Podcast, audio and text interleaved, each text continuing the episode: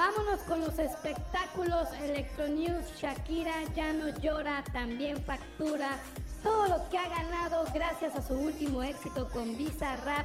La trilogía del despecho se convierte en una máquina de hacer dinero con cerca de 800 mil millones de reproducciones tan solo en YouTube. ¿Cómo la ven? Ni siquiera necesitaría una cuenta de OnlyFans, ¿verdad?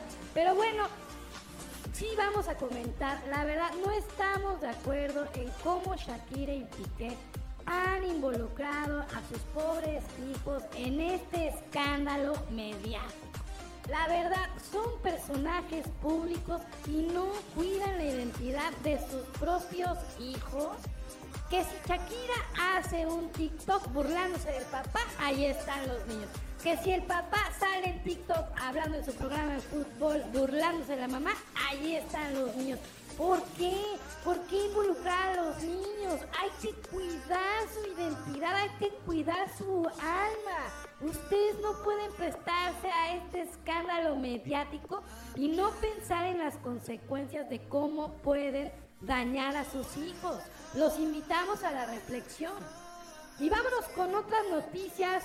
La mujer que ha dado mucho de qué hablar, Marta de Baile, la locutora lanzó a la venta sus propios calcetines para mejorar el aspecto estético de las latas después de ser meme por haber dado este consejo. Como diría el refrán, si la vida te da limones, haz limonada. Marta de Baile lanzó su propia línea de calcetines que por cierto ya está sold out, ya se vendió toda la primera temporada, tanto que se burlaban de esta locutora y ya salió hasta ganando, ¿no? Ya para que dejen de dar lata es el nombre de su campaña con seis fundas de licra brillante negra para que no vuelva a salir una lata de su cocina sin su calcetín. Salud, vaya, vaya,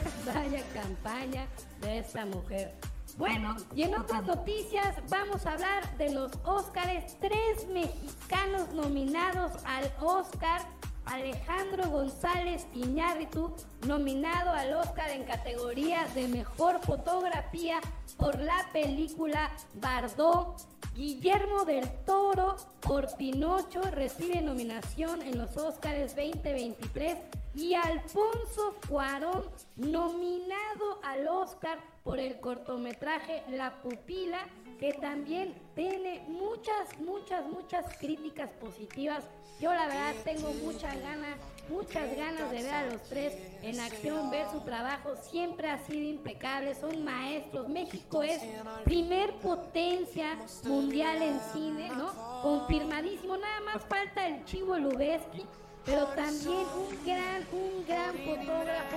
En, verdad todos ellos son grandes amigos entre ellos, se, ve el, compañerismo y bueno, estoy segura de que México se va a llevar todas las nominaciones. Y vámonos con la recomendación de la semana, que es la serie de Netflix de Playlist muy, muy buena serie de los creadores de Spotify.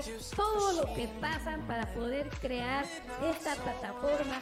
De alguna manera, pues es informativo por, por todo lo que atraviesan. Yo la recomiendo. Es una miniserie muy rápida, muy dinámica. Y la verdad les va a gustar de principio a fin. Y bueno, ya para terminar me despido. Yo soy Susana González. Están escuchando Electro Alien Radio.